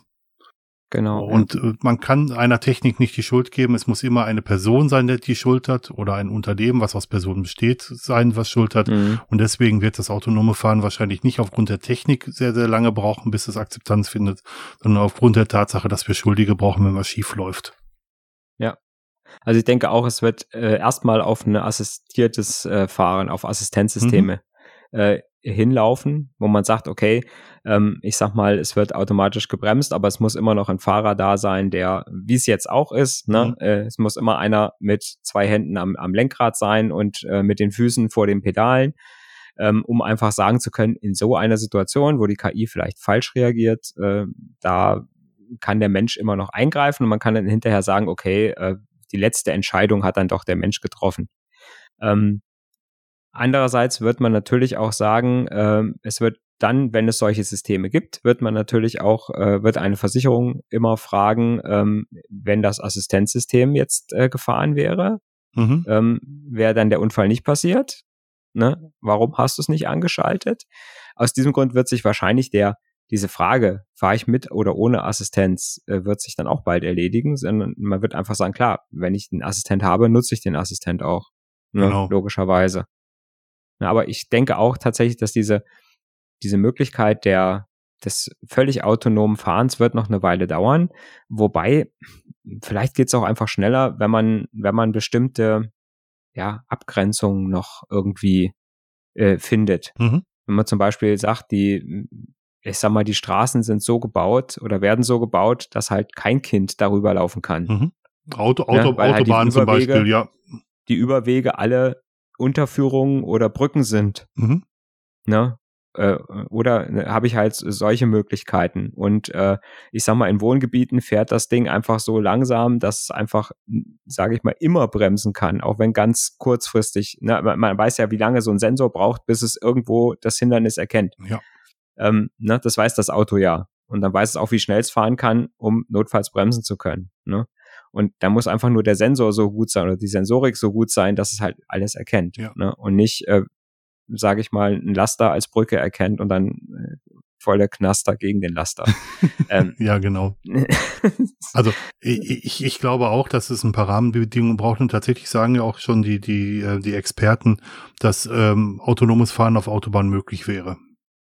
Hm, Auf Au- weil es, die Autobahn halt ein sehr, sehr eng, enges Szenario ist, wo es relativ Ja. wenig äh, unvorhergesehene Sachen gibt. richtig. Relativ wenig. Es gibt immer noch unvorhergesehene Mhm. Sachen und mit, mit ähm, was ein, ein Lab, eine Lab, nahezu Laborbedingung beinhaltet. Hm. Ähm, Ich habe halt immer noch die, äh, das Ding, äh, es fällt was vom Laster runter. Äh, Natürlich. Ein Reifen platzt äh, an irgendeiner Stelle und ich kann absolut nicht berechnen, was passiert mit dem Fahrzeug, bei dem der Reifen geplatzt ist. dann, Geht das nach links, rechts ab, kippt das um, äh, äh, schert das aus. Ne? Da habe ich einfach noch, und ich sag mal, da habe ich auch einfach keine Chance, wenn das, wenn die autonom das äh, Fahrzeug daneben fährt und das Ding schert aus und knallt mir gegen das andere Auto dagegen, dann keine Chance. passiert das. Da ist auch als Mensch keine Chance. Also das muss man ja auch ganz klar Nein. sagen. Ne? Ne? Aber wie gesagt, da sind wir halt wieder äh, auf der Stelle, wo wir sagen, ja, wir wollen eine absolute Sicherheit haben. Mhm. Ne? Und äh, ich kann jetzt nicht sagen, ich baue Autos, die keinen keinen Fahrersitz mehr haben. Wo ich einfach hinten drin sitze oder schlafe oder ne, sonst irgendwas machen kann. Also absolute Sicherheiten gibt's im Leben nicht, aber bei, bei, bei, bei genau. Computern genau. erwarten wir sie halt. Ähm, ja. Wo, wobei man könnte noch ein anderes Fass aufmachen, inwiefern nicht der individuelle Personenverkehr äh, am Limit ist, wenn man sich so die Staus und die Füllgrade von Autobahnen anschaut. Ähm, aber das ist ein ganz anderes Thema, was, was jetzt hier nicht zur Sprache kommt. Das äh, kann ja. man an anderer Stelle mal diskutieren. Gut, Jetzt haben wir schon angefangen, über, über, über Fehler zu sprechen. Der Defi von der mhm. Karen Sandler, der ein Fehler, fehlerhaftes Auslösen hatte. Das autonome Fahren, wo man Fehler machen kann zu entscheiden, wo jede Entscheidung falsch ist oder richtig, wo man das nicht sagen kann. Es gibt aber auch einen positiven Fehler, der schon passiert ist. Und zwar hat man einer KI schon mal ähm, Krebsdiagnosebilder vorgelegt und hat ähm, einfach mhm. als Entscheidungskriterium dahinter gesagt, ist Krebs, ist nicht Krebs. Dann, mhm. dann hat man sich hinterher angeguckt, aufgrund welcher Bildbereiche die KI zu der Entscheidung gekommen ist, dass etwas Krebs ist. Ich war mir nicht sicher, ob es Brustkrebsdiagnose war oder eine andere Diagnose. Und äh, mhm. zwar ist es so, dass die Ärzte immer auf einen bestimmten Bereich geguckt haben und anhand dieses Bereichs gesagt haben, da ist ein Krebs hinter und da ist kein Krebs hinter. Und die ah. KI hat herausgefunden, dass ein ganz anderer Bereich auf dem Bild dafür verantwortlich war, eine Krebsdiagnose zu stellen. Also da, mhm. da hat das äh, hat die KI oder der Mustervergleich eine ähm, äh, einen Fehler insofern aufgedeckt, dass das die Menschen an der verkehrten Stelle gesucht haben. Die Menschen wollten eine Bestätigung für ihre Diagnoseart haben und haben eine neue Diagnosemethode bekommen. Es kann also mhm. auch positive Fehler geben. Ja, ja. Im Prinzip, im Prinzip kann es einfach sein, dass man, ja, das ist so diese Betriebsblindheit, die man manchmal hat, beziehungsweise so eine Erfahrungsblindheit. Ne? Mhm.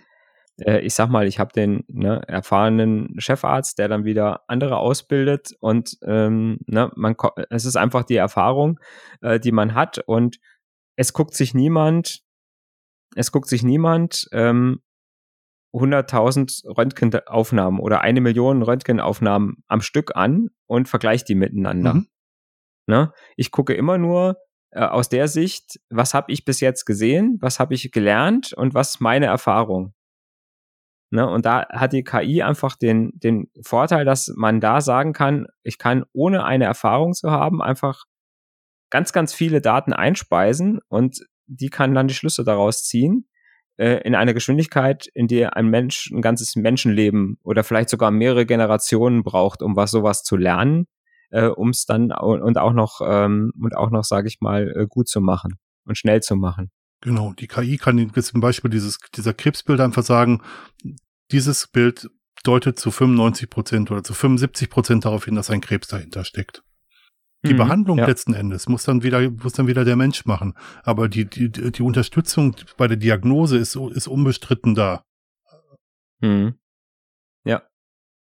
Und im Zuge von Big Data, das ist natürlich ein weiteres Buzzword, was in einer anderen Folge behandelt wird, ist es so, ja. dass man solche Daten natürlich auch weltweit sammeln kann und sagen kann, Richtig. ich, äh, ich mache jetzt nicht nur die Sachen, die die 100.000 Röntgenbilder, die in Deutschland oder in der Schweiz gemacht wurden, sondern ich nehme noch die Millionen dazu, die rund um den Erdball gemacht wurden. Damit bekommt man eine sehr, sehr solide Datenbasis. Mhm, mhm. Ja, dann äh, hast, äh, haben wir noch aufgeschrieben, dass äh, wir diesen Fehler mal hatten bei der Apple Watch. Ich weiß nicht, bei welcher Generation. Ganz, ganz am Anfang. Eine der ersten Generationen gewesen sein, mhm. äh, wo sich dann ähm, wo sich dann äh, People of Color ähm, beschwert haben, dass bei ihnen die Pulsmessung nicht funktioniert hat, weil die halt einfach nur bei weißen Menschen äh, das getestet haben, anscheinend. Genau, genau. Ähm, das zeigt wieder einmal mehr, dass, dass die Auswahl der Trainingsdaten halt entscheidend ist. Und wenn man halt nur weiße heutige Menschen äh, für, ähm, für das Training ranzieht, dann kann man nicht hundertprozentig sicher sein, dass es bei anderen Menschen auch gut funktioniert. Und es hat mhm. tatsächlich gar nicht funktioniert. Also es war sogar so, dass die Apple Watch Fehler gezeigt hatte, dass es, äh, dass der Mensch pulslos ist oder. Ja. Genau. Genau. Ein anderes, anderes Beispiel dafür, ähm, das ist aus dem Jahr 2015. Da ist das äh, passiert, also schon ein bisschen her. Ähm, da ähm, hatte sich dann einer bei Twitter beschwert, äh, auch ähm, auch ein farbiger, ähm, der quasi Bilder von sich und einem Kumpel äh, bei Google Fotos äh, hochgeladen hatte. Und Google äh, Fotos hat ja so eine Funktion drin, dass es äh, erkennt, was auf dem Bild ist. Und hat jetzt bei den beiden äh, quasi äh, angezeigt, dass es äh, Gorillas sind. Ja, furchtbar. Ne? Ähm, natürlich, das ist natürlich so ein Fehler, ähm, der darf dann natürlich gar nicht passieren.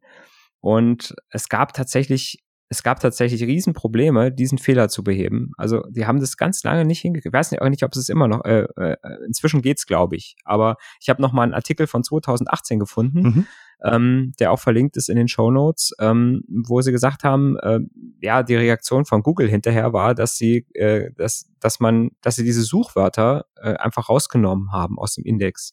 Das heißt, äh, man konnte dann quasi, äh, wenn man nach Gorillas gesucht hat, in Google Fotos hat man keine Ergebnisse bekommen. Mhm. Ne, der hat, also ich sag mal, anstatt jetzt, also die haben es nicht geschafft, die KI so zu trainieren, dass es nicht mehr passiert, und mussten quasi diese, diese Schlagwörter, die da irgendwie diskriminierend äh, oder diese, solche Sachen äh, äh, finden, gefunden hat, hätten, rausnehmen. Na, das war die einzige Möglichkeit, äh, die Google da hatte. Inzwischen äh, haben sie es wohl hingekriegt, dass es äh, korrekt erkannt wird. Da sind jetzt die Algorithmen anscheinend besser geworden. Oder die Trainingsdaten oder beides zusammen. Hm. Ja, die Frage ist ja, wenn ich sage, die KI wird besser, sind natürlich die Trainingsdaten besser gewesen und vielleicht der Algorithmus, der dann aus den Trainingsdaten die Schlüsse zieht, besser geworden. Mhm. Rechenkapazitäten sind größer geworden. Ja, was wir vorhin gesagt haben, die neuronalen Netze spielen da eine Rolle, mhm. wo ich dann vielleicht auch sagen kann, okay, ähm, aufgrund dieser Erfahrungen ist es vielleicht auch einfacher für so ein neuronales Netz so eine Entscheidung zu treffen, als für so eine äh, Abfrage, die einfach nur nach Farben, nach äh, Formen abfragt. Ne? Und da ist dann dieses neuronale Netz tatsächlich im Vorteil, glaube ich, weil weil das natürlich einfach ja schon fast so eine Art Intuition dann hat. Das Bauch Bauchgefühl, das technische Bauchgefühl, ja. genau. Mhm. Ja. Übrigens, das Beispiel mit dem Bauchgefühl kommt auch von Professor Gunther Dück, der, äh, der das mhm. in einem Vortrag mal gebracht hat. Das kommt gar nicht von mir. Ähm, mhm. Und da kommen wir auch genau zu, zu, zu der Frage, die, die Vor Vorurteilsfreiheit von, von KI. Ich glaube, dass eine, ein computergestütztes Programm vorurteilsfrei urteilen kann, aber nur aufgrund der Basis der Daten, die es bekommen hat, um dieses neuronale Netz aufzubauen. Mhm. Und da gibt's ja auch ein paar schöne Beispiele. Mhm. Ähm, äh, Gerade ähm, ein Beispiel aus äh, ein Beispiel aus dem Hause Amazon, die hatten mal ein äh, Bewerbertool. Das ist auch schon ein paar Jahre her. Mhm. Ich glaube auch schon vier, fünf Jahre. Ähm, die hatten ein Bewerbertool, was automatisch äh, auch anhand der äh, Bewerbung auf der Homepage quasi die Geeignetheit festgestellt hat. Mhm. Und ähm, da sagt man ja auch, okay, klar, was beurteilt so eine so ein Tool? Das sagt, äh, passen die Fähigkeiten von diesem Menschen, der sich da bewirbt, auf die Stelle und wer kann die Stelle am besten, am besten ausfüllen. Mhm. Das sind, wären so die Kriterien, wo ich sagen würde, ne, und das völlig wertfrei. Egal, ob das äh, ein Mann ist, eine Frau ist, ein, äh, äh ne, ein Diverser ist, ob das, äh, äh, ne, welche, egal welche Rasse, welche, welche Religion, das geht einfach nur strikt danach, was brauche ich für die Stelle für Fähigkeiten, was hat er für Fähigkeiten und dann nehme ich mir den, der am besten passt. Mhm. Ne? Ähm, da hatten, hatten die aber das, da hatten die aber dann das Problem äh, im Prinzip ähm, bei Google, nicht bei Amazon, mhm. nicht bei Google, ähm, bei Amazon, dass ähm, im Prinzip das Problem war, dass der, dass diese Daten, die man der Maschine gegeben hat, der Intelligenz gegeben hat, die haben im Prinzip gesagt, ja, ähm, oder der, die Schlussfolgerung, die die Maschine aus den Daten gezogen hat, ist, dass äh, Männer technikaffiner sind und technikinteressierter sind und aus diesem Grund sich eher bewerben mhm. bei Amazon. Und daraus, daraus hat es den Schluss gezogen, dass Männer besser geeignet sind. Mhm. Na, also das Datum war, es bewerben sich mehr Männer bei uns. Und ähm, daraus hat es, daraus hat das Programm gesagt, ja, wenn sich mehr Männer bewerben, dann sind die Männer technisch interessierter und deswegen passen sie besser automatisch auf den Job. Und irgendwann hat die KI dann gesagt, ja, ich nehme immer einen Mann, der sich bewirbt mit den gleichen Fähigkeiten, nehme ich eher den Mann und nicht die Frau.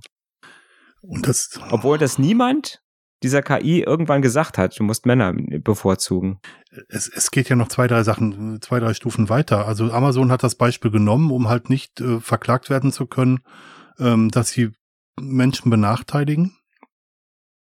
Und äh, sie haben dann diese ganzen Geschlechtsmerkmale und ähm, ähm, äh, Nationalitätsmerkmale und Herkunftsmerkmale aus der Bewerbung gelöscht und sie dann der mhm. KI vorgegeben.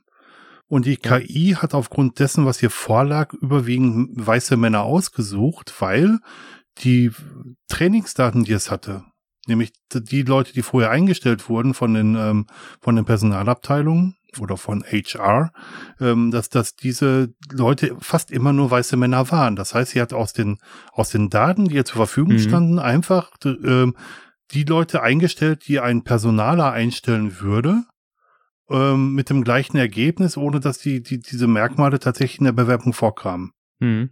Ja. Im Prinzip ist das eine implizite, ähm, eine implizite Schlussfolgerung, die getroffen mhm. wird, die im Prinzip die falsche Schlussfolgerung ist. Mhm. Gibt, gibt noch ein anderes Beispiel, ähm, wo eine, wo die KI auch in so einem Bewerbungstool äh, festgestellt hat, dass Mitarbeiter, die einen längeren Anfahrts, das war auch in den USA, Mitarbeiter, die einen längeren Anfahrtsweg haben zur Arbeit, dass die öfter kündigen oder schneller kündigen, also nicht so treu sind dem, dem Unternehmen, mhm. sondern schneller wieder kündigen und hat somit ähm, und hat somit Leute bevorzugt, die näher dran wohnen. Mhm. So, das war aber jetzt das Problem, dass dadurch automatisch, das war also eine, eine, eine Stadt in den USA, wo ähm, eine bestimmte ethnische Gruppe eher in den Außenbezirken der Stadt gewohnt hat. Und äh, dadurch hat diese KI dann, ohne es eigentlich, ohne jetzt diese ethnische Gruppe äh, äh, diskriminieren zu wollen, sie trotzdem diskriminiert, indem sie einfach gesagt hat, ich nehme Leute, die näher dran wohnen, die dann im Prinzip äh, eine an, äh, nicht zu dieser Gruppe gehören, äh, mit rein. Ne? Und das ist, ähm, das ist eine Schwäche, die KI hat. Ne? Ähm, gibt da, äh, da gibt es halt auch so ein schönes Beispiel. Ähm, es gibt eine, es gibt eine Beziehung ähm, oder eine Korrelation zwischen Leuten, die in Swimmingpools ertrinken und Filme, in denen Nicolas Cage mitspielt. Okay. Ne, also es ist tatsächlich so, man kann gucken, wenn man die Statistiken übereinander legt von Leuten, die äh, äh von Leuten, die ertrinken in Swimmingpools mit Filmen, von, in denen Nicolas Cage mitspielt, mhm. dann ist in den Jahren tatsächlich das höher. Das heißt, die Kurve ist gleich. Ne? Unglaublich. Ja? Jetzt mhm. wir beide als Menschen sagen natürlich, das hat nichts miteinander zu tun. Ne? Wir können nicht verhindern, dass mehr, dass Leute in Swimmingpools ertrinken, indem wir Nicolas Cage nicht mehr in Filmen mitspielen lassen. Mhm. Äh, eine KI kann das unter Umständen nicht. Ja. Die sieht die Daten und sagt, das muss einen Zusammenhang geben. Ich, ich habe auch noch einige Beispiele, die ich bringen könnte, aber ich spare sie mir gerne auf, wenn wir mal über Big Data reden, was, was mhm. man mit, mit solchen Daten heraus, ähm, herausfinden kann. Mhm. Die ganz große Frage, und das, das hast du ja schon mit dem Bewerbung bei Amazon eigentlich begonnen zu, zu fragen, ist, ähm, was darf eine KI und was nicht? Spielt Ethik und Moral für eine KI eine Rolle? Mhm. Und ich glaube eben nein. Wird strikt. Für die, ja, für die KI spielt sie keine Rolle, mhm. aber ähm, für das, was, was man damit macht, ne? Mhm. Habe ich, auch ein, hab ich auch ein Beispiel für gefunden. Da gab's äh, gab's zum Beispiel auch ein, ein Forscherteam, die haben, äh, die haben versucht, ein die haben versucht, eine, ein, nein, die haben eine KI programmiert, die ganz viele Webseiten Texte gelesen hat und haben die dann darauf trainiert, no, neue Texte zu schreiben, halt, äh, die völlig haltlos waren, aber so gut geschrieben, dass man sie halt auch äh, für bare Münze nehmen konnte. Mhm. Und ähm, einfach um zu sehen, wie könnte man denn zum Beispiel eine, eine KI trainieren, die Fake News schreibt, automatisch. Und die haben gesehen, dass das Ding so gut ist, in der Version, wie sie es programmiert hatten, dass sie dann entschieden haben, dass sie dieses Programm nicht veröffentlichen, sondern eine abgespeckte Version dessen nur veröffentlicht haben.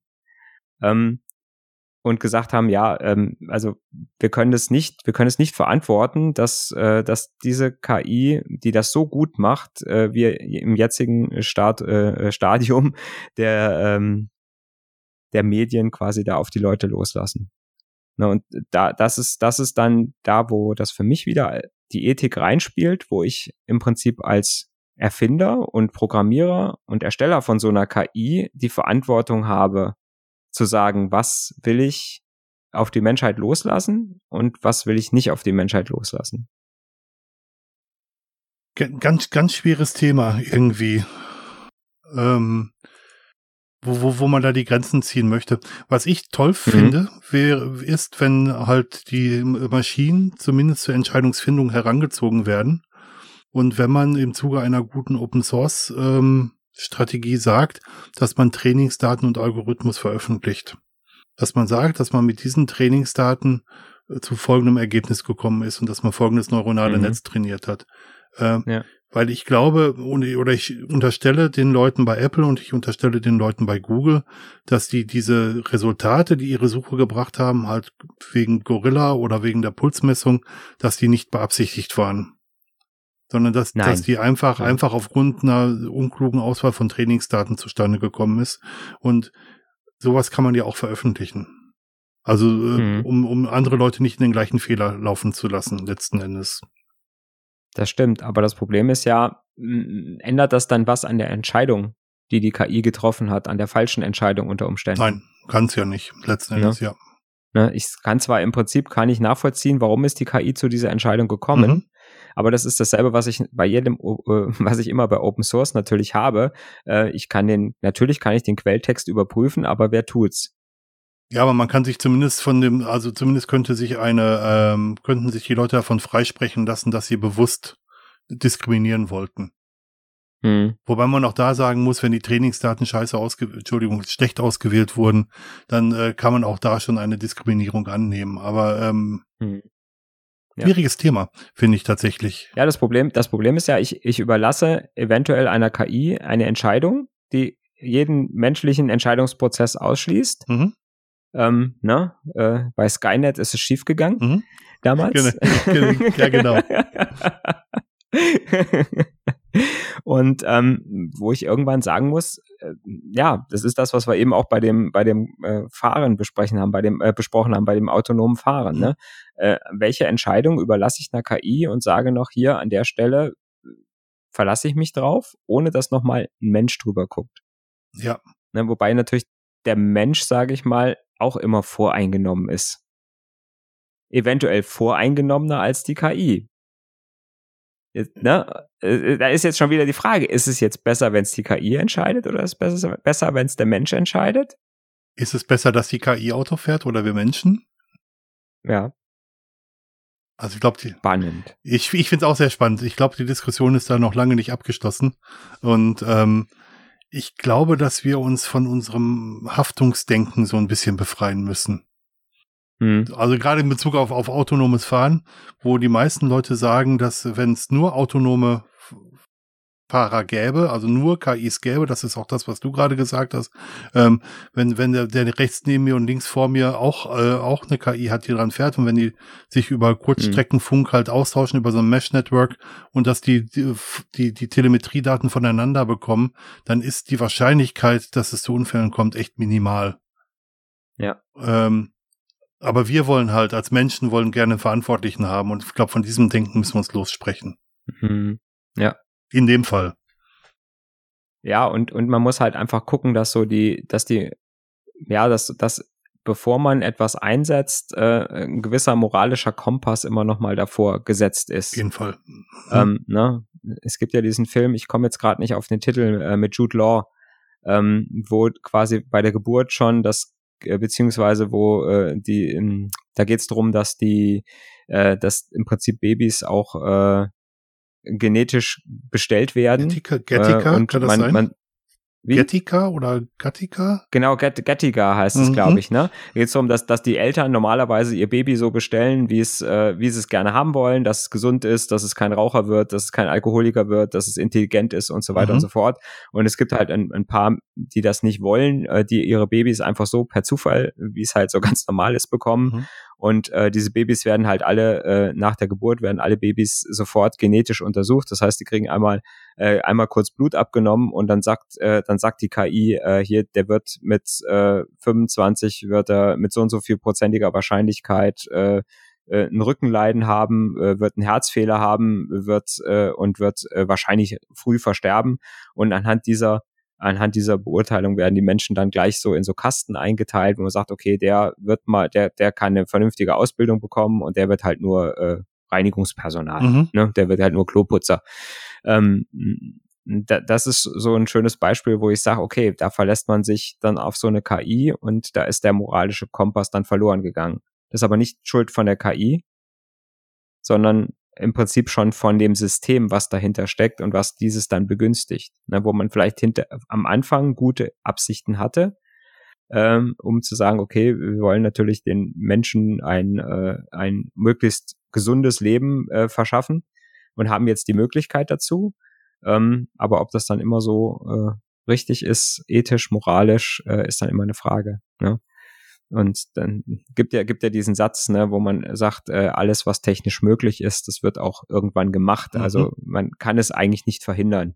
Ne, in dem Moment, wo jemand was erfindet und sieht, das geht technisch, dann wird es auch irgendwann eingesetzt. Also es wird niemand, äh, keine Technologie wird irgendwo weggeschlossen für immer äh, und wird gesagt, nee, das nutzen wir nicht. Ne? Sondern irgendwann, wenn es dann passt und wenn es wirtschaftlich passt und wenn es für irgendwelche Machtverhältnisse passt, wird es rausgeholt aus der Schublade. Ähm, ne? Spätestens, wenn es Öl alle ist, äh, ziehen, werden die fertigen äh, Verkehrskonzepte und äh, neuen alternativen Antriebe aus der Schublade gezogen. Ne? Das ist klar, irgendwo, das ist schon fertig, aber wird natürlich im Moment nicht benutzt.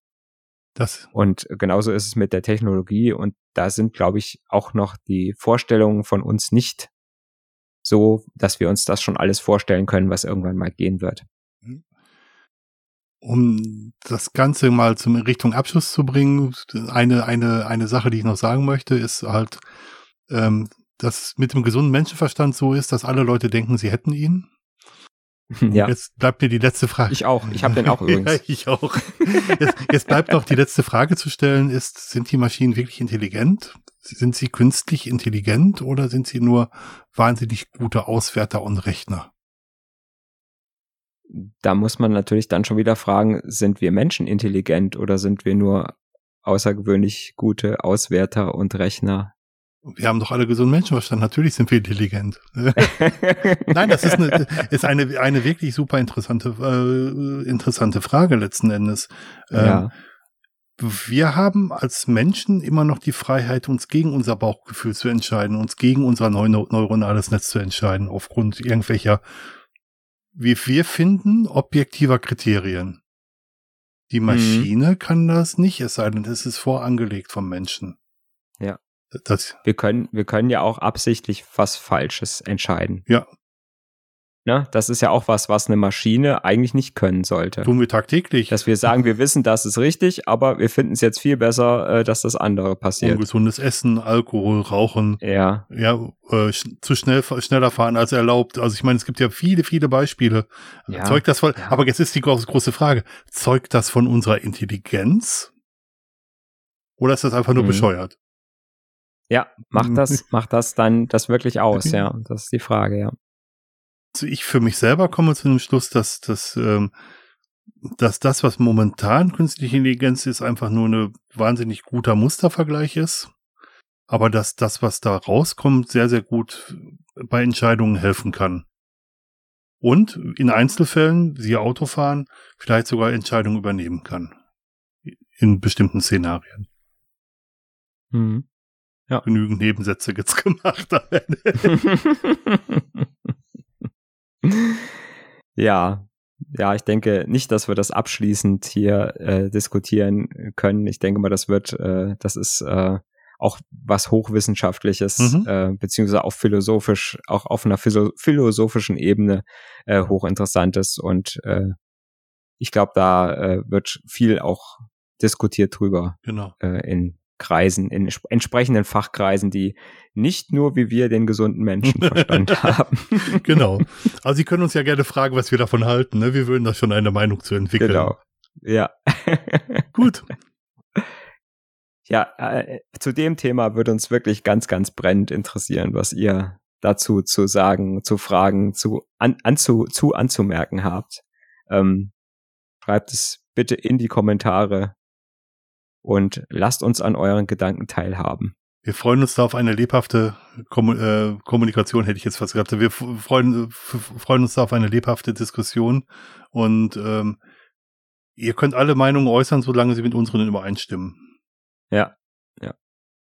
Das wäre auch so eine Folge, wo man, wo man nochmal einen zweiten Teil von machen könnte. Mhm, gerne sogar. Sehr, sehr, wenn, wenn, wenn genug Input kommt von euch.